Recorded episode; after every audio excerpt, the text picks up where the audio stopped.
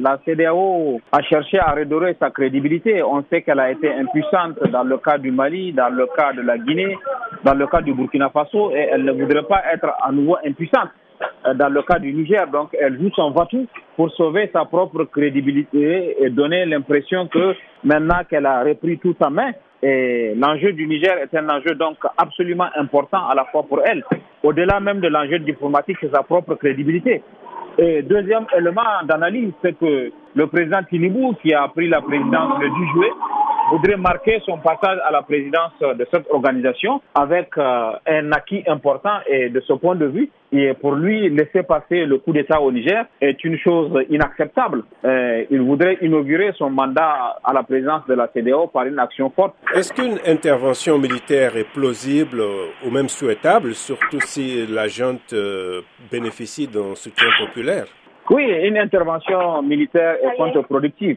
À mon avis, si la CDAO met la pression en faisant miroiter la possibilité d'une intervention pour faire plier la jeune, ça peut se comprendre.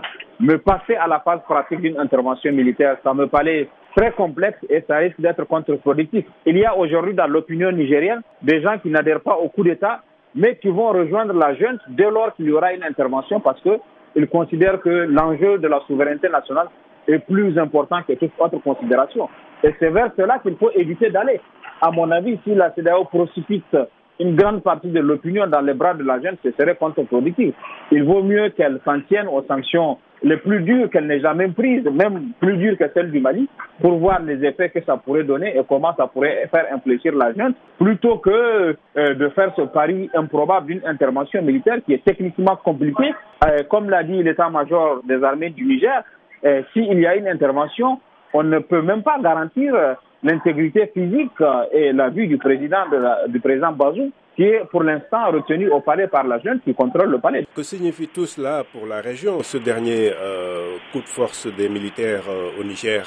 Ah, pour la région, je pense que c'est une vraie catastrophe parce que le défi sécuritaire n'a pas reculé il continue même à progresser avec l'extension de la menace, l'aggravation dans les pays du Sahel et puis l'extension au pays du Golfe de Guinée. Avec l'instabilité politique qui devient chronique, avec le coup d'État du Niger, on en arrive au cinquième coup d'État, deux au Mali, deux au Burkina, un au Niger pour euh, le Sahel. Et si on ajoute la Guinée, on arrive au sixième coup d'État. Et ça, à mon avis, c'est très grave que euh, l'insécurité vienne s'ajouter à l'instabilité politique. Et il faut craindre cette déstabilisation de l'Afrique de l'Ouest parce que c'est un élément important de la stabilité de l'ensemble du continent africain.